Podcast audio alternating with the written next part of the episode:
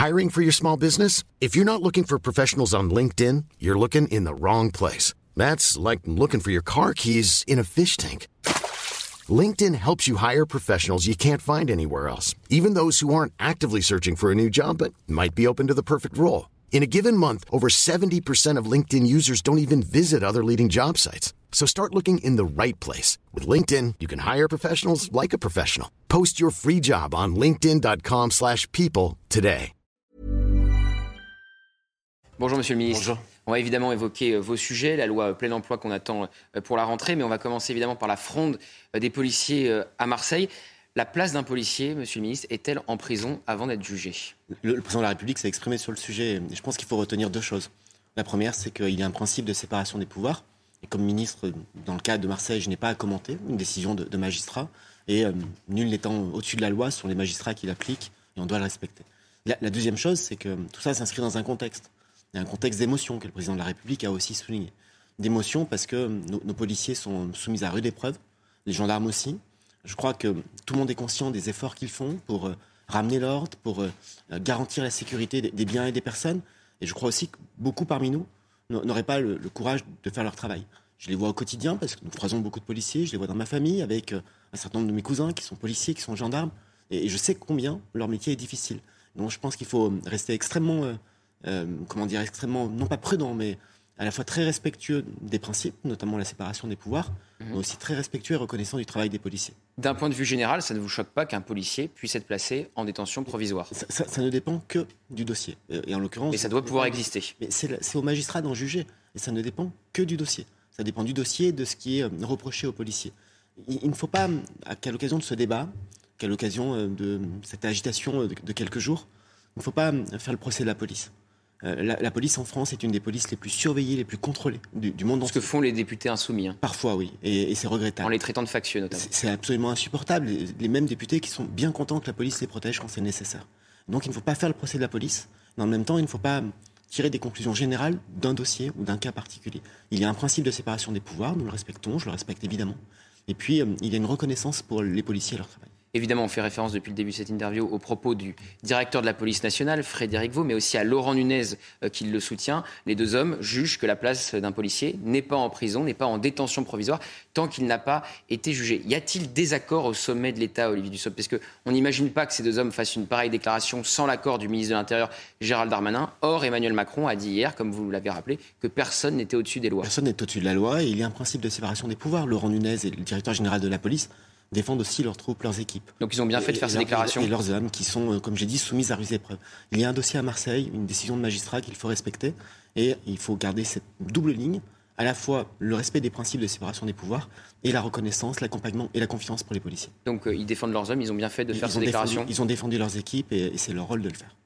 Euh, on va parler un mot sur le, sur le remaniement. Gérald Darmanin aurait-il fait un, un, bon Premier ministre, Olivier Dussopt? Pe Peut-être, mais on ne fait pas de politique fiction.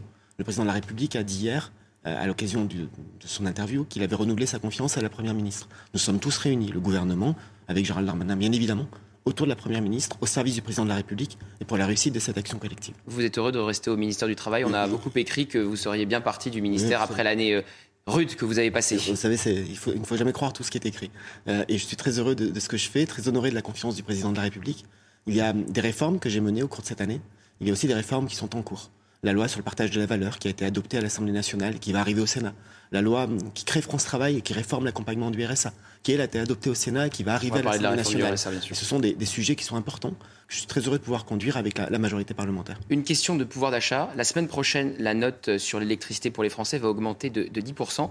Comment vont faire les, les, ménages les plus modestes, mais aussi les, les, petites entreprises? On se souvient de ces boulangeries au début de l'année qui avaient eu leur facture multipliée par 10. Nous, nous sommes dans une période, et c'est heureux, où l'inflation ralentit et où on peut tous espérer constater qu'il y a un début de, de, baisse de prix sur certains produits, notamment sur l'énergie. L'État français a, a, mis en place ce qu'on a appelé le bouclier tarifaire. Ce sont des dizaines de milliards d'euros. Nous sommes amené à s'arrêter. Nous sommes le seul État à l'avoir fait. Et, et, ce bouclier tarifaire, nous le réduisons un peu, de 10%. Mais qu'est-ce que ça signifie derrière?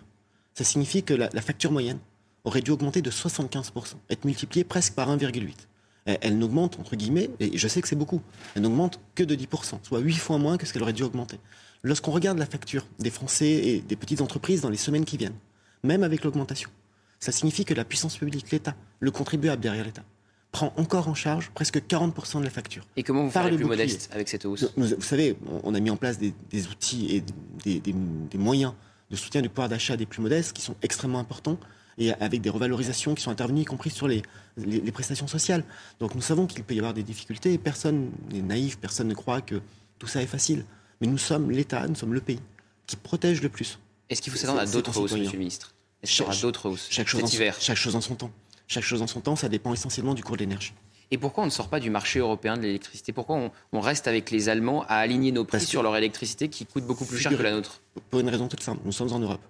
Et nous sommes très contents de trouver l'Union européenne, nous sommes très Et contents le de Portugal trouver... et l'Espagne ont suspendu Nous leur sommes- accord avec le marché Nous européen sommes de très contents de trouver l'Europe quand il s'agit de financer le plan de relance. J'ai été ministre du budget avant d'être ministre du Travail. Je, je sais que sans euh, l'Union européenne, nous n'aurions pas pu mettre en œuvre le plan de relance que nous avons mis en place. Et donc c'est extrêmement important de pouvoir rester dans l'Union européenne. Par contre, ça n'empêche pas de, de changer les choses et de, et de pousser. Depuis maintenant euh, plus d'un an, Bruno Le Maire et Agnès Pannier-Runacher mènent ce combat, justement pour obtenir que l'Europe change ses règles, change ses règles de fixation des prix et d'organisation du marché de l'énergie. C'est un, un combat qui avance bien et des avancées notables ont été euh, marquées lors des derniers conseils. Et donc c'est un combat de l'intérieur, mais qui permet de rester Mais totalement dans la solidarité européenne. C'est majeur. C'est majeur pour notre pays, c'est majeur pour les Français, tout en modifiant ses règles. Et pourquoi le Portugal et l'Espagne peuvent sortir temporairement du marché européen de l'électricité et pas la France? C'est extrêmement temporaire et, et vous regarderez euh, les prix de l'énergie en Espagne et au Portugal, ils sont bien supérieurs à ceux que les Français connaissent. Donc on reste dans le marché européen de l'électricité. Un mot sur les Et on le modifie en même temps. La semaine dernière, le fameux projet de loi urgence pour euh, reconstruire le plus rapidement possible ce qui a été détruit a été adopté euh, au Parlement. Le but du gouvernement, c'est de tout reconstruire le, le plus vite possible. c'est de, c'est de permettre la reconstruction de tout. Vous dites euh, le but du gouvernement. Le but du gouvernement est de permettre la reconstruction. Quel est le, projet de loi qui a été adopté? C'est un projet de loi qui permet au gouvernement de prendre des ordonnances, parce que ça va beaucoup plus vite, pour euh, écraser un certain nombre de délais. Permettre à, des communes qui ont vu euh, leurs hôtels de ville abîmés, parfois détruits, des écoles. Permettre à des communes ou des intercommunalités qui ont perdu des missions locales de pouvoir les reconstruire plus vite, en allant plus vite sur les procédures et en, allant beaucoup plus rapidement que ce que permet le, le droit normalement. Ça permet les reconstructions. L'État est aussi présent aux côtés des collectivités. Nous avons des aides à l'investissement qui sont majeures, mais nous donnons les moyens, tant à l'État, nous, nous les donnons à nous-mêmes, mais aussi aux collectivités locales, de pouvoir reconstruire plus rapidement. Nous, aidons aussi un certain nombre d'entreprises, notamment les entreprises qui ont dû euh, arrêter leur activité parce qu'elles ont été détruites, en leur permettant par exemple l'accès à l'activité partielle. Ce sont déjà un peu plus de 350 entreprises qui ont demandé ces demandes. Olivier Dussopt, hier, le chef de l'État a déclaré que pendant cette période des 100 jours, il y avait eu des jours avec et des jours sans.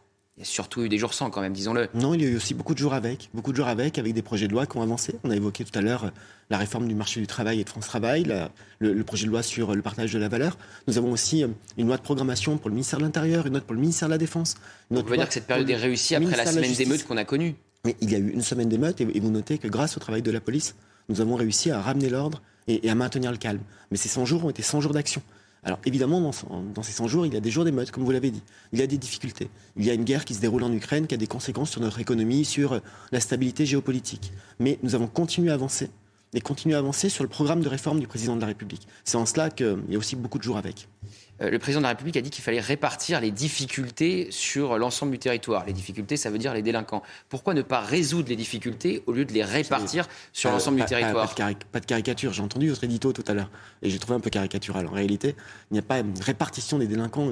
Il n'y a pas une répar- Quand on dit répartir des difficultés, c'est que chacun doit prendre sa juste part de l'effort. Face à la délinquance, la priorité des priorités, c'est d'arrêter les délinquants, de les faire condamner et, et de maintenir le calme. C'est ce que fait la police, c'est ce que fait le ministère de l'Intérieur. Et donc avec une meilleure répartition des familles compliquées sur l'ensemble du ça, territoire. ça renvoie à une politique de peuplement. Euh, nous le savons, nous l'avons parfaitement en tête. Ça n'est pas une répartition des délinquants. Il faut faire très attention quand on est sur cette- ces terrains-là. Moi, j'ai- été maire pendant dix ans euh, dans, dans ma ville d'Annonay en Ardèche. Et il y avait en permanence une rumeur, et d'autres- maires l'ont connu dans d'autres villes, qui indiquait qu'on allait accueillir telle ou telle euh, cohorte, soit de réfugiés, soit de telle ou telle autre population. Il n'y a pas de, de répartition comme cela. C'est le président de la République Il faut, ça, il faut, attendez, il le président de la République a dit qu'il fallait répartir les efforts et faire en sorte que chacun prenne sa juste part. Et Répartir les chacun sa, juste part face aux difficultés. Et je vous rappelle que face au préfet en début d'année, il avait dit qu'il fallait répartir euh, les immigrés sur l'ensemble du territoire là, pour pas les concentrer dans les, dans Là, les vous- quartiers là- les plus là- pauvres. Et là, en, en l'espace de 10 secondes, Non, vous avez fait, c'est vous qui avez dit en que l'espace de 10 secondes, vous avez fait un lien entre répartition de la délinquance et répartition des Non, immigrés. je Ce n'est dis pas qu'il tout à a, fait comme il ça a fait ça deux fois Et- cette et- proposition et je vous rappelle qu'il a sur pas- deux sujets différents, effectivement. Et, nous y avons veillé notamment sur l'accueil des, des réfugiés, des réfugiés ukrainiens. Mais chaque chose en son temps, pas de confusion et surtout pas, d'amalgame, pardon. Non, bien sûr, aucun amalgame. C'est vous aussi qui avez dit qu'il fallait euh, répartir euh, chacun doit sur l'ensemble du territoire. Chacun doit prendre sa juste part à l'effort. D'accord. Euh, donc la semaine dernière, je disais, ce, projet de loi a été adopté au Parlement. pourquoi projet France Travail. Voilà. Et non, le projet de loi sur, sur, la, voilà, sur la, pour reconstruire le plus vite possible. Pourquoi avoir rejeté le principe de casseur-payeur? Parce qu'il existe déjà il existe déjà et, la justice a tous les moyens pour euh, condamner. D'ailleurs, elle n'a pas chômé, si vous me permettez cette expression, avec des sanctions qui ont été prises et avec euh, la mise en cause de la responsabilité de ceux qui ont euh, causé ces dégâts-là. Mais est-ce aux Français de payer pour les casseurs? Bien, évidemment que non. Et, personne n'a envie de payer pour. C'est ce qui va se passer avec l'impôt des Français. Mais, c'est ce qui se passe systématiquement lorsque la puissance publique est amenée à construire ou à reconstruire. Mais le principe de casseur-payeur, c'est faire en sorte que la justice, et c'est le cas, puisse avoir les moyens de condamner à la réparation ceux qui sont rendus coupables de dégradation. On parle du plein emploi et de votre projet de loi qui doit être voté au Parlement à la rentrée? Ah, Normalement, à la rentrée, il sera à l'Assemblée nationale la première euh, quinzaine d'octobre. Et, j'espère que nous pourrons aboutir ensuite par une commission mixte paritaire. Et vous vous fixez quel objectif, quelle échéance de temps pour euh, atteindre le plein emploi en France? Nous l'avons dit, notre objectif c'est 2027, et avec un objectif de plein emploi qu'on fixe autour de 5% de chômage. Euh, une question sur euh, le RSA, revenu de solidarité active, que vous allez aussi réformer. L'idée, c'est de dire, vous touchez le, RSA, mais vous devez être en activité autant d'heures par, euh, par semaine L'idée est, d'abord un constat, ça part d'un constat. Le, RSA existe depuis maintenant longtemps, avant on appelait ça le, RMI depuis 1988. Et, et, nous savons que la clé pour sortir du RSA aujourd'hui, c'est la question de la formation et de l'accompagnement. Nous savons aussi que cet accompagnement, cette formation n'est pas toujours présent. Ne sont pas toujours présents. Il y a par exemple seulement un allocataire du RSA sur deux qui a signé un contrat d'engagement réciproque, alors que c'est prévu par la loi de 1988. Non pas parce qu'ils ont refusé, mais bien souvent parce qu'on ne leur a pas proposé. Il y a presque un allocataire sur cinq qui n'a aucun suivi, ni social ni professionnel. Donc nous voulons réinvestir sur le suivi, parce que nous savons que si nous permettons aux allocataires du RSA d'avoir accès à des formations, à des activités d'insertion, à de l'accompagnement, ça va évidemment faciliter leur retour à l'emploi. Et notre objectif, c'est dans la loi, c'est que les allocataires du RSA puissent bénéficier de 15 à 20 heures d'activité par semaine. Ça n'est pas du travail gratuit, ça n'est pas du bénévolat obligatoire. Ça doit être adapté aux personnes. Pour certains, ça va être du temps pour, par exemple, passer le code et obtenir le permis de conduire, pour travailler sur euh, des réponses à des offres d'emploi, pour participer à des job dating, pour participer à des formations. Ça peut être des stages d'immersion pour euh, découvrir un métier, découvrir une entreprise et ensuite pouvoir euh, suivre la formation qualifiante qui permet d'accéder à cet emploi. L'objectif, c'est de, considérer, d'accompagner les allocataires du RSA pour faciliter le retour à l'emploi. Aujourd'hui, il y a un, un peu plus d'un million neuf cent mille allocataires du RSA, dans des situations très différentes. Par exemple, vous en avez presque un sur trois qui relèvent d'une famille monoparentale, souvent des mères seules avec enfants. Quand on leur propose un accompagnement, il faut tenir compte de cela, tenir compte des questions de garde, des questions de mobilité. Mais c'est de, renforcer l'accompagnement pour faciliter, euh, et, avec ce seul objectif de faciliter le retour à l'emploi. L'objectif, c'est quoi? C'est de lutter contre une certaine forme d'assistanat? C'est, plus compliqué que ça. Ça peut arriver, évidemment, et on trouvera toujours euh, des exemples de fraude euh, ou de, personnes qui sont au RSA et qui font peu d'efforts pour en sortir. L'objectif, c'est de permettre à, des allocataires du RSA, des hommes et des femmes qui parfois sont depuis très longtemps au RSA, d'en sortir. Vous savez, le RSA, pour une personne seule, c'est 607 euros par mois. Avec 607 euros par mois, vous, survivez, vous, ne vivez pas. Par contre, si on considère qu'on est quitte de notre devoir de solidarité, parce qu'on a versé 600 euros par mois à quelqu'un, je crois qu'on est assez loin de la balle et assez loin de l'objectif. On, est quitte du devoir de solidarité quand on a permis aux allocataires, aux allocataires du RSA d'en sortir et de retrouver le chemin de l'emploi? Euh, Christophe Deloire, euh, le patron de Reporters sans frontières, a déclaré une nouvelle fois hier que là où Vincent Bolloré agissait, le journalisme se réduisait. Christophe Deloire, il va diriger, à la demande du chef de l'État, les États généraux de l'information. Quelle forme vont prendre ces États généraux de l'information Je, ne le sais pas, ce n'est pas moi qui en charge ce dossier, mais le président de la République, pendant sa, campagne, avait souhaité qu'il y ait un travail, donc les États généraux de l'information, sur euh, la question de l'information et de la désinformation, sur la question des fake news, et on sait toute, l'importance et tout l'impact que peuvent avoir les réseaux sociaux en matière euh, de, diffusion euh, de fausses informations et même de, contre-informations. Et donc il faut avoir ce, débat-là. Il, y a, dans cette période, je, le sais particulièrement, des mouvements de grève qui sont tout à fait respectables. C'est un droit de faire grève dans une rédaction comme dans une entreprise. C'est un droit absolu, de la même manière qu'il y a une liberté de la presse que nous respectons aussi. Comme c'est un droit absolu de choisir un directeur euh, euh, d'un journal ou, d'une chaîne de télévision. Mais pourquoi il nommait euh, Christophe Deloire qui attaque systématiquement euh, Vincent Bolloré C'est un message envoyé Je ne suis pas sûr qu'il y a des attaques systématiques et je n'ai pas. À chaque, quasiment à chaque interview. Je n'ai pas suffisamment connaissance des, états de service de M. Deloire pour, pour me prononcer. Je crois que Reporters sans frontières se, se caractérise aussi par son combat pour la liberté de la presse partout dans le monde.